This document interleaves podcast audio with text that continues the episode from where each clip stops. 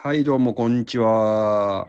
こんにちは。なんか初めてのポッドキャストを収録しようという試みを試しておるところですが、まあ、第0回ということで、今日はもうお試しなので、えーはい。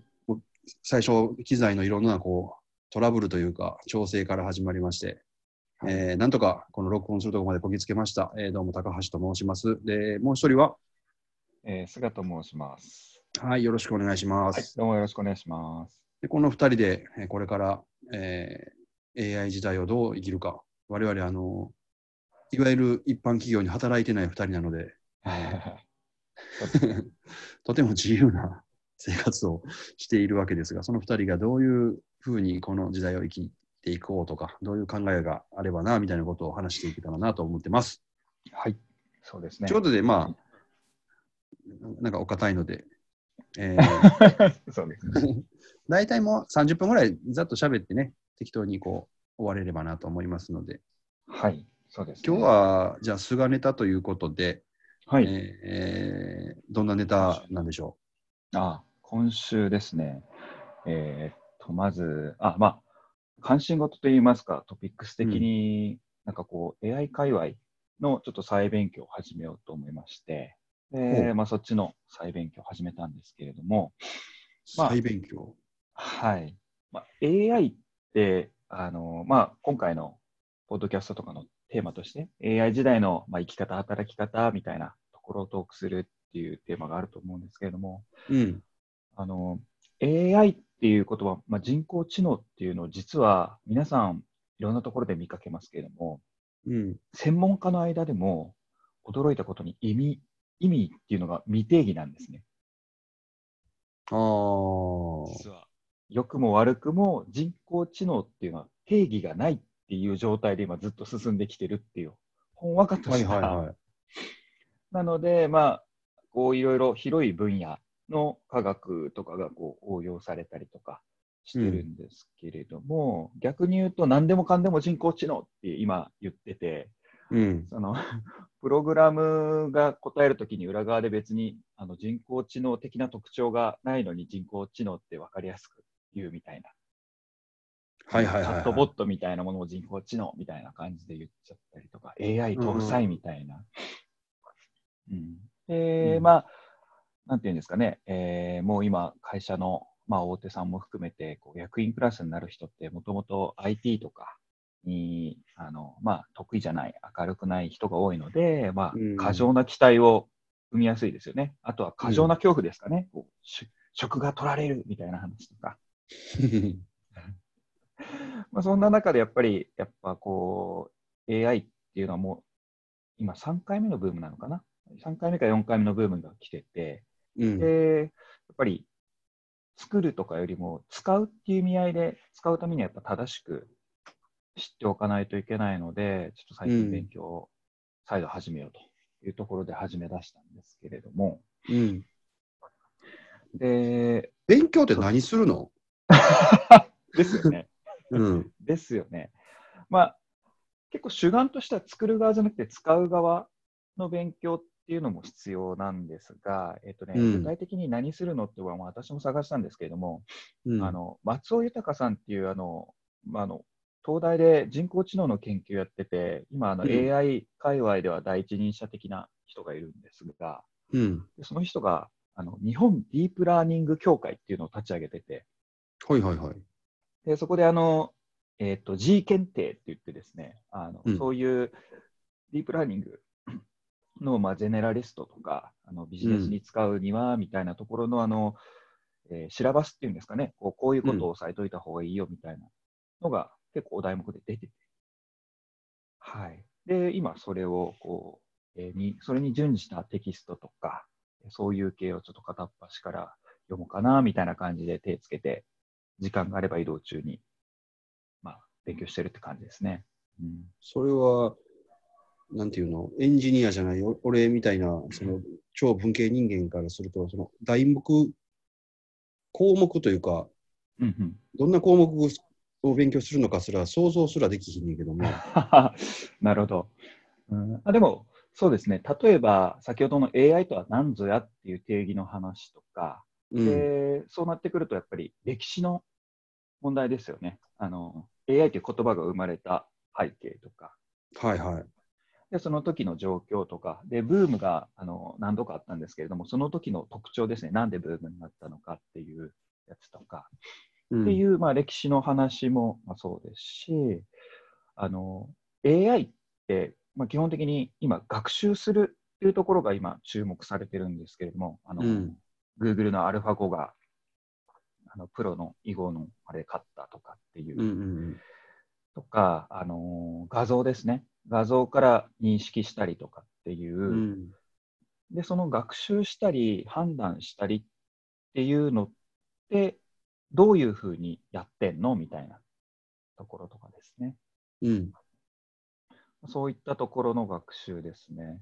まあ、理論的にこういう理論があって、で、まあ、エンジニアになってくると、それをじゃあ、プログラム、言語としてどう書くかとか、うん。えーまあ、本当、統計っていうか、あの、あの、サイエンス、そっちのデータアナリストとか、そっちのサイエンスの方を使って、今度はどういう、あの、あれやっていくかとかっていうふうに、具体的に落ち込んでいくんですけれども、まあ、我々の場合だと、どういうことができて、どういうことができないとか、どういうことは得意だけど、どういうことは不得手であるっていうのが、理論的に分かるように、まあ、勉強していくって感じですかね。うんんまあ、そうですね。うん。なんかこの具体的にそのプログラムってうんかプログラム書くって言っても、機関プログラムみたいなそのメインの、メインフレームはもうだって、そんなとこまで作んないですよね、もちろん。そのそれをどう使うかみたいなプログラムを書くってこと、ああ、そうですね。最近はそっち系ですね。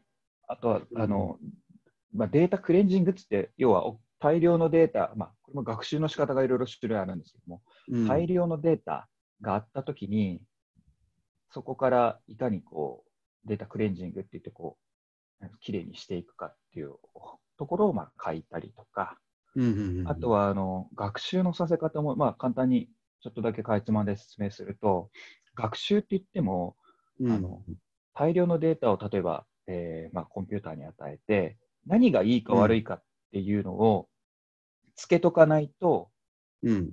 スコアが何をしたら高いのか低いのかっていうのは分かんないわけですよね。うんで、そのスコア、な何がいいのか悪いのかっていう、まあ、スコアリングされたデータにするとかですね。でそれをどう食べさせて何を吐き出させるかとか、うん。まあそういったものを書くって感じで、まあ、でも大体はもう、あれですね、えっと、一からどうのこうのって行動を作るよりも、もううん。日本は一周も二周も遅れてまして、あのうん海外の方の企業とかがいろいろツールとか出したりとか、うん。あのそういうコードのライブラリっていうんですけれども、あの使える部分だけ出したりとかしてますんで、うん、なんかもうそれを、えーと、そうですね、我々とか中小企業になってくると、それをどうやって使うんだろうとか取り込んでいくんだろうっていう、いかに使うかの話になると思いますね。うん、それあれやな、一番日本の会社が苦手な。うん、かもしれない、確かに最初に言ってたけど、部長とかの、そのうんうん、な会社のレベルになってくると、とりあえず AI 入れとけみたいな乱暴な指示を下に出して、そう そう。途方に暮れてなんかよくわかんないあの発注を、なんていうの、そういうエンジニアとかにしてくるみたいな。ああ、そうですね。まあよくあるパターンみたいな。はい。なんか上から AI 使えて指示が来たんですけど、AI のなんか使った提案がありますかみたいなわけわからんこと言うてきようになですよ。そうそう、そんな感じで使ったら、だから問題ありきじゃないですね。もうツあーール、ツール使いたいみたいな。うんなあの金槌持ったら何でも金槌で解決できると思うみたいな ところ原始人。うんで、金槌みたいになんか見た目の単純なもんじゃないんですよね。どっちかというとあの、あれかもしれないです。あの、ファイヤー、火かもしれないですね。ああ、なるほどね。火、すごいね。でも火って、その起こし方とか、うん熱とかの量とかで、あの全然できることが変わってくるじゃないですか。鉄を溶かしうんて加工す下手る。下手したら自分死んでまうからな。あそうそうそう、ものもあれば、そう 身を焦がすものもあるし、うんねあのーコンロみたいにしちゃえば、え料理ができるみたいな感じので、やっぱ適切な範囲とか温度とか全然違うみたいな感じで、いかに使うかっていう、それで言うと、ふわっとした意味合いなんで、今、人工知能って、まあ、そういうとこかもしれないですね。うんなんか、去年、一昨年のマーケティングオートメーションとよく似てるよね。あありますね。あ、まあ、そうですね。なんか、得てして、日本はそういうのが多いのかもしれないですね。うん、マーケティングオートメーションで一番分かったことは、マーケティングを分かってない人がこんなに多いんやってことが分かったってことやね。あそうかもしれないですね。自社の商品が誰にあのどういう手順でいくら売れてるかっていうのすら把握できてないっていうのは分かったっていう。うん、あーまあ、そうですね。うん、結局、ツール自体には意思がないので、うん、なんか、あの、ビットコインとかに使われてた、あの、ね、技術とかも、一時期騒がれてて、あれでなんかできるんじゃねえかみたいなとか。ああ、ブロックチェーン？そうそうそうとか。あんなと一緒かもしれないですね。うん。ビッグデータ、ビッグデータとか。マーケティングオートメーションで結局何、最終的にみんな電話しましょうみたいな、なんじゃそれみたいな話。誰に順番に電話したらいいか分かりますよっていう、とか、あれも点数付けみたいなのあったじゃないですか。ああ、スコこういう行動をする人はスコアリング、あの高くしてとかっていうのややってるけど、でもそのうんスコアリングの付き方が分からへんとかね。うん、ああ、そうですよね。うん。で、今一番進んだ AI 業界っていうのは、そこを、えっと、特徴量っていうんですけれども、何をしたら一番スコアが高いかっていう特徴を人間が、これが正解ですよって与えるんじゃなくて、うんうん。機械が自分で見つけ出すっていう状態が本当のディープラーニングを使った AI なんですよね。うん。それを、それをでもできるまでにはどう、どうなの？すごいデータ量いるんじゃないの？データ量なんですかね。それは何をどう食べさせたらいいかっていうのが、ちょっと具体的にあれなので、今勉強してるって感じですね。ああ、いやね、だから、なんかうどっかの、例えば通販やってる会社がさ、こういうウェブサイト上で動きをした人が一番購買率が高いとかさ、うんうんこういう、うん。うん、そういう、なんていうの、サンプルデータみたいな、その、言うたら、サンプルデータはどっから取ってくると、アナリティクスとかから取ってきて、とか？うんうん。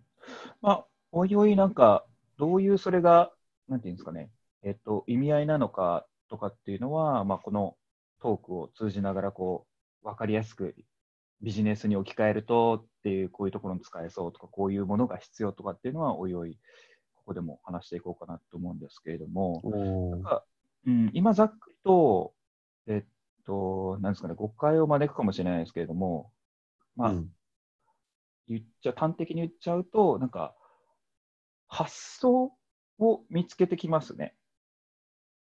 視点を見つけてくる。うん、コンピューター側が見つけてくるんですよ。えっと、例えば高橋さんも好きなあの将棋うん、将棋の今までの、あの、えっと、AI っていうか人工でこう、指し手を考えるやつって人間側がその特徴量っていうか、まあ、こういう風に指した方がスコアが高いっていうのを決めてたんですけれども、うん。その時って、あの、2つの駒の関係しか見てなかったんですって、ほうほう。対局中の。ほううん、ある、ある2つのあ駒の。ある二つ。ああ。はい、あの、駒。で、えっと、将棋のプロに勝てるようになった時の違いって、まあ、今もう実装されてるスコアリングの特徴量って、まあ、コンピューターが見つけてきたんですけども、うんあ。の 3, 3つを見るんですって。お、おたった逆に1個増えただけ そう。なんかもっと増えたんかと思えば。うん、でもその、まあ、その何を、何の3つを見てるのかとか含めて、その、あ、3つ見るんだと。で、その何の3つを見るのとかっていうのを含めて、まあ、どこまで人間が指示したかあれですけども、まあ、簡単に書いてあるってものを、えっ、と、文献を見ると、その3つを見ることに落ち着いたらしくって。へえ。うん。っていう感じで、なんかだから発想が変わるみたいなんですよね。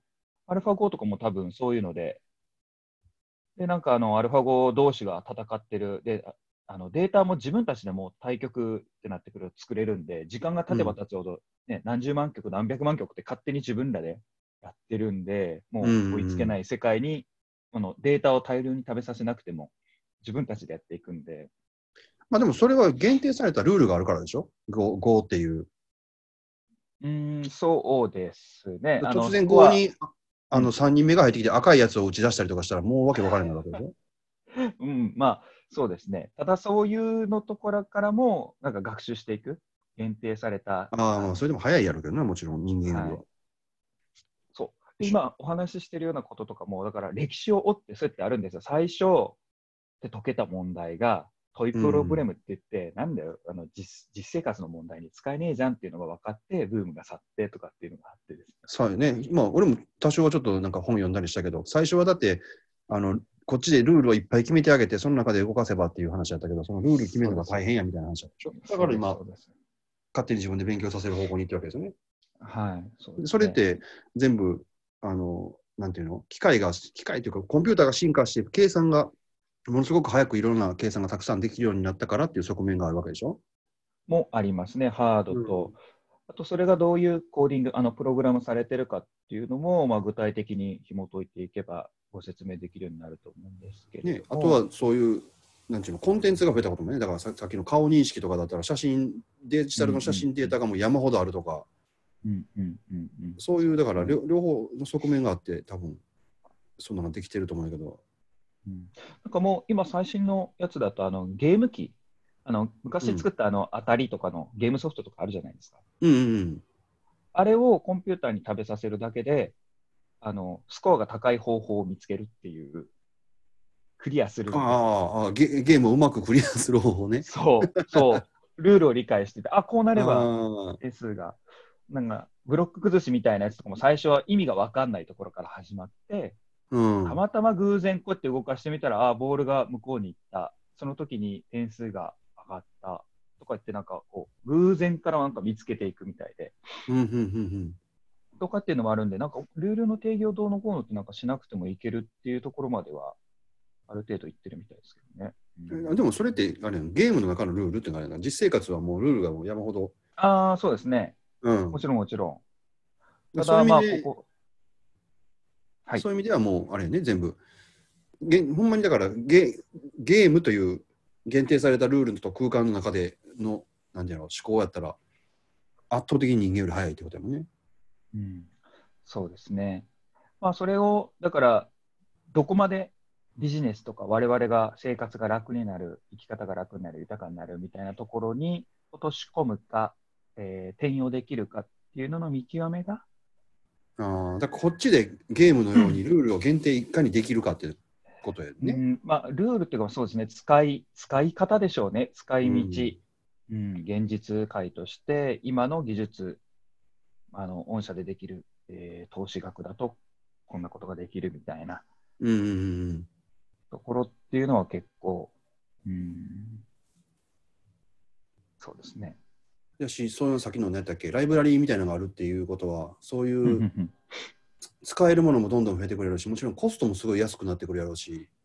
そうですね。なんかもうコードを書かなくても、こう、えっ、と、スコアリングとかをやってくれるっていうのは、なんか、ウーバーがこの間もラディックっていうやつを出したりとか、うん。ちょっとまあ、あと調べてみますけど、なんかソニーも、えー、何やったかな、なんか出してるみたいで、結結構いろいろそういうもうツール化うん。あ、ニューラルネットワークコンソールってやつかな？これが何に使うのかちょっとあれですけれども。なんかそういうなんかどんどん、要は、えっと、コンピューターのコード書かなくても、ある程度は、っていう、まあ学習、学習評価っていうのを快適に実現するっていう方向にはなっていってるみたいなので、うんうんうん。うんなるほどね。じゃあ、これは、あれやね、はいもう今後もずっと注目して。うん、そうですね。うん。まあ、と学学ぶべきところですね。うん、はい。あともう一個俺、あのネタに上がってるやつですげえ関心があることがあるんだけど、はい。マスクをつけたままフェイス ID 認証をクリアする方法。なるほど。これもね、実は AI 使われてて、機械が AI っていう、まあ、言葉、便利ですね。何を使いますね。機械学習が実はあの Face ID って使われてて、うん。まあ、どんどん精度が上がるんですけど、うん。で、何をもってその精度が上がってるって正解にしてるかっていうところとかは明かされてないんですが、まあ、うんマスクをつけたまま Face ID 認証をクリアしたいよねって、まあ今、したいしたい花粉症なんで、うんなるじゃないですか。うん結論から言うと、これ、あのマスクしたままじゃ、ちょっと実は無理らしいんですって。あーうん、なんか覚えさせる方法あるかもしれないですけど、まあ、その機械学習するんで、うん。で、今簡単な方法としては、マスクの鼻だけ出す。ほなんか顎までこう下げて口とか出さなくて、鼻、うまくいくと鼻の頭だけちょろっとずらして出すだけで、普通にフェイスブ、 Face ID の認証通りますね。ああ、そうなんや。はい。結構困んのよね、これ。あのそうでしょい今の季節、俺も花粉症やから。う。ですよね。うん、タッチ ID やったらね、そのまんまね、マスクしててもよかったんでそうなん。よ。この時期だけタッチ ID が便利やねん。うん、iPhone のね、認証。そうなんですって。だから、あの自分はちょろっとだけ鼻出して。はあ、知らんかった。はい、ぜひ。もうこれもなんか、もう機械学習、要は AI の、えーはい。超、超小ネタやったけど。いや結構ね、これね、便利ですね。うん。いや、俺、なんかマスクつけたまま、なんていうの？あの、あのタッチ ID の時もさ、はい。あのしばらくするとだんだんこうなんか読み取りが甘くなるというかさ、なんか認証されづらくなるから、なんか何回もこう、例えばおよく使う指やったら何回もこう登録しとくみたいなことをやって精度を上げるみたいなやってたから、うんうんうんフェイス ID もなんか、えっと2人ぐらいできるよね、あれ確か1個の iPhone で。はいはいはいはい。で、もう1個なんかマスクマスク付きでなんかあのフェイス ID もう1個飛んのかなと思って。あれね、マスク付きにすると顔出してくださいってなんか言われる。ああ、なるんや。あ登録がそもそもできないね、あれ。うんはい。まあ、だからその特徴量、まあ、見てるポイントが出てないとダメなんでしょうね。ああ、その辺分かっとんね、やっぱさすがに。うん、そうですね。まあ、顔認証なんて、あれやもんね、完全に軍事転用とか犯罪者をかけるのに使えるからっていうので、国の予算とかつくから、あっちゅう間にこう、広まってそうで、すね。うん、造形はそうですね。もう、えっと、今なんて、まあ、顔とかは特徴的なんですけれども、うん。画像認証でいうと、あの、車のナンバープレート、うんうんうん、あれはめちゃくちゃもう安いですもんね、技術。ああ、そう。ん、あの認証の精度も高いし、う、うん、えー読み取り。で実際に安くであのソリューションというかこういろいろビジネスに転用されてますね。例えば、うん。えっと、車屋さんとかあの駐車場に車止めたらあのナンバーで、えーうん誰々さんっていうのの情報が紐づいてて、まあうっとお客さんが来た時に、えー誰々さんが到着しましたって事務所側でアラートが上がるとか。ああ、で、あその方が歩いて入り口まで来たら、ようこそ、まるさんっていうお出迎えするみたいなおもてなしに使うとかですね。まあはいはい、あそういうの安いんや、もう。なんか旅館がやってる話。あ、そうそうそう、旅館も、だから転用されてますけれども、そう一緒ですね。うーん、であとは、あの、えーっと、人が介さなくて、多分今あるのが、あの、ほら、同じ技術だったら、あの、駐車場？うん、駐車場のあの、下の輪止めみたいなのが上がらないやつで、うん。ナンバー撮影しておいて、で、何時間そこにいたみたいなので料金。ああ、そういうののカメラって別にほんまにウェブカムレベルでいいよね、もあそうですね、精度はもう、うん、カメラ自体の精度も確かにめちゃくちゃ今上がってきてるんで、画素数とか、う。ねえ。だから昔というか、その専用のなんかカメラがとかっていうんじゃなくて、うんうんうん、そうですね、まあ、最低限のなんか仕様はあると思いますけれども、その最低限の仕様を最近の安物っていうか、まあ、1万円ぐらいのカメラとかでももう超えてきてますんで、うーん。それを考えると、駐車場、そのね、ねえー輪止め作ろうと思ったら地面をほっくり返して、あね工事してうん一回機械入れて何千でええんやったら、すげえコスト下がるもんね、そら。そうですね、楽ですよね。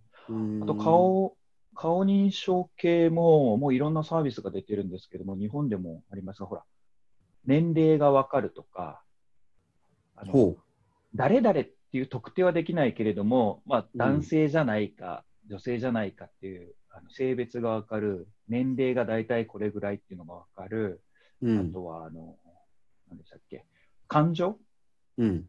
怒ってるとか。楽しそうとかっていうのが、判定制度が、えーっとまあ、それはピンキリなんですけれども、あのメーカーさんとか出してるやり方によって、ただこういう3つのこんなところっていうのはもう簡単に分かる、で月額1万円ぐらいから使えますぐらいのレベルで多分出ますね。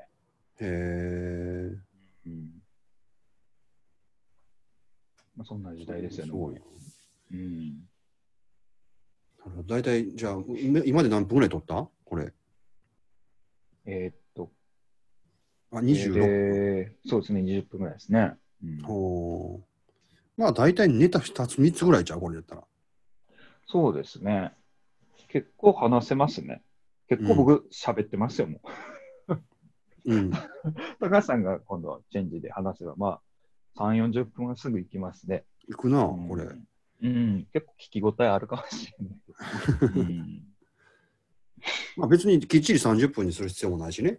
そうですね。うんうん。30分ぐらいってことで25分で終わってもいいし、35分で終わってもいいし。うん。うん。うん。そういやーですね。で、今、関心事とかなんで、だけで、まあ、気づきとか、仕事のうんこととか、うん、なんぼでもありますよね。うん、であるある方が喋っていきゃ別に。そうですね。今週何したみたいな 話でいいと思うんです。うん。あ、今、あの、あれも AI 学習で、あの、人間に課題与えてくれるらしいですよ。あの、ほら、FPS のエイム？はいはいはいはい。狙うエイムの練習のゲームソフトがあって、AI が、あの、相手の、こう、プレイ状況に合わせて 課題を設定してくれるっていうのがあるらしい。俺超下手くそやから、なんか初歩からちゃんと練習したいわ。まあね、もう、どんどん未来感がありますよね。うん、まあでも、なんちゅうの、エイムは多分、その、あれよね、アイトラッキングでなんか変わっていくんやろうなと思うけど、VR とかの。そうですね。うん。もう操作方法自体が変わるみたいな。そああ、かもしれないですね。うん。ああいうハードウェアもどんどん値段下がってきてますからね。うん。去年、あの、何やったっけ、えっ、と、Facebook の子会社の Oculus Go っていうのを、あの、あ単体で動はいはいく、うん、VR かはじ買って初めてこう、つけてみたけど、はい。めちゃくちゃ面白かったよ。なんか、世界変わるというか。ただ、うん唯一の欠点は、外界と完全になんていうの、感覚がシャットアウトされるので、うんうんうんうん。なんかやっぱり所詮家の中でしか、とか部屋の中でしか使われへん。っうんうんうん。あのーうんていうのは、ウォークマンとかさ、iPod みたいに持ち出して外でこう音楽を聴こうみたいなとか、そういうアクティブな使い方はさすがに。中におったで、電車でほんまにつけながらずっといてはる人とか。う んなんかゲッターズですかみたいなね。そうそう マスクマスクつけてみたいな。そういう人いてはったけど、でも、あれを、なんていうの、まだ世間が受け入れへんやんか。見てたら、うんパッとそういう人おったら変な人おるみたいになるやんか、絶対。うんそれ、あれですね。あの、昔、ほら、ラジカセを肩に担いで音楽聴いてたあ。そうそうそうそう、そんな、そんな感じ。お前は、うんうん、お前はどこのラッパーやねんみたいなね。そういうことですね。うん、でも、あの、なんていうの、PC で作業するとかっていうのが、あの VR 空間でできたら、そのモニターの物理的なあ制限がなくなるやんか、大きさの。うんそういう意味で、は、仕事とかにもあれ、こう、普及して使えたらすごい便利やろなとは思うよね。無限大に広がるディスプレイやからさ。うんうんうんうんうん。そうですね。うん、自分のなんていうの、座る向きを変えれば、なんていうの、そそ例えばその仕事の、仕事の画面でもなんかやってるタスクによってこう、違う画面を向きで置いといたらさ、うん。あのねパソコンで右言うたら、右見たとき、左で見たときみたいな。そうそう、で、なんかこう、ね、違う仕事になってるとかさ、できればこう、ウィンドウを切り替えるとかさ、その、うんなんかスタックしちゃってて、いっぱいウィンドウあってわけ分かれへんなってるのが、一発でこう解決できるみたいなんていうのは意外とうん。楽しいというか、そうですね。うん、なんかあの、向きだけじゃなくて、ね、操作を行ったら、その360度あるもの全部を一気にまた変えれたりしますからね。ああ、そうやね。うん。はい。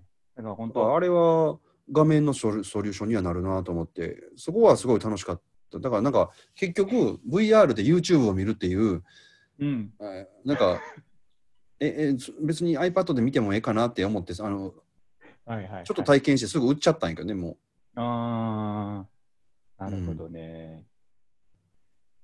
あう。ただ、いろいろ結構未来ある。そうですよね。うん。まあ、VR、AR は未来ありますよね。う。うんんあ、AR もね、すごい楽しそうやし。やっぱ学習には結構使われますよね、作業現場とかの、こああ、そっかそっか。う、はい。こういうシーンではっていう状況の再現とか、なんか工場で使ってるとか今ね。うん、AR とかも一時期、今もやってるとは思うんですけども、そのベテラン員がセンターにいて、若手が現場にいて、何を見ててっていう指示を出すっていう時に、あ自分のあのグラス上に、あのグラス型の画面に、あの見てるものと、あじゃあここに、ここの線、どうどうのこうのしてっていう画面に変えたやつがそのままその目のところに映ってて、自分の視界と合成されてみたいな。ーうんうんうん、そういう系ですよね。うん。うん。それは使えるもんね。やし、あの、マニュアルって見えひんもんね。で、うんマニュアルって今まで紙やって、それをなんか動画にしたりとかっていろいろやったけど、動画もっと見えひんもんね。うん、そうですね。あの、インデックス貼りづらいですからね、パッと開けないですからね。そうやね。しかも検索できひんからさ、自分が知りたいところに飛ぶっていうことがなかなか難しかったりとか。うん UI とかの、まあ、設計かもしれないですね。ううん。それがだから AR、うんえ AR とかでさ、なんかこう自分が困ってる状況と同じ状況を照らし合わせてね、出てくれたら。そうですね。うん。で、その時に会話してる単語とかからね、あの、近しいシチュエーションの、あの、レクチャーとかの動画じゃないですけれども、うんそんなのも出たりとか。結局、紙のマニュアルは読まないけど、えー自分が必要なところだけを探してさっと見読めるっていうメリットがあって、えー動画は分かりやすい、見たら分かりやすいかもしれないけど、検索ができないっていう、そのなんかお互いのなんかメリット、デメリットをこう相殺しちゃしちゃってるのよね。うんうん両方合わさればいいね。動画も検索できればいいし。うんうんどう検索するかですね。言葉が張り付いてると思うんで、それ。ああ、確かにね。分からへん人はどう検索していいか分からへんもやろからね。で検索できる UI が今ないじゃないですか。動画見るだけだし。うんで。見る見るのも、あの、ほら、倍速とかになる今、プレイヤーもほぼないんで。ああ、うんそうやですね。結局、そういう困ったトラブルシューティングって、あの自分の状況と同じ状況が全く同じ状況でほぼないからこう、ね、困るんよね。うんうんうんそうですね。FAQ をどうあれするかみたいな、必要なタイミングであれするかって感じですね。あの与えるかっていうのと一緒で。うんいや、また FAQ についてもいろいろあれやな。あれあのメーカー、ハードはいを作る会社とソフトを作る会社で FAQ の作り方っていうか、その考え方とか全然ちゃうもんね。うんうん、違いますね。また、うん、まあそういうのもまたおいおい話するとして、やばいですね。もう尽きないですうんね。尽きないからちょっと今日はこれで、とりあえず一旦これではい、今日のお題は収録っていうのは終えてはいみ、ましょ未来感があるということで、う。はい。続きこれからも。じゃあ今回はこれでお疲れ様でした。はい、お疲れ様です。っていう感じで収録終わると。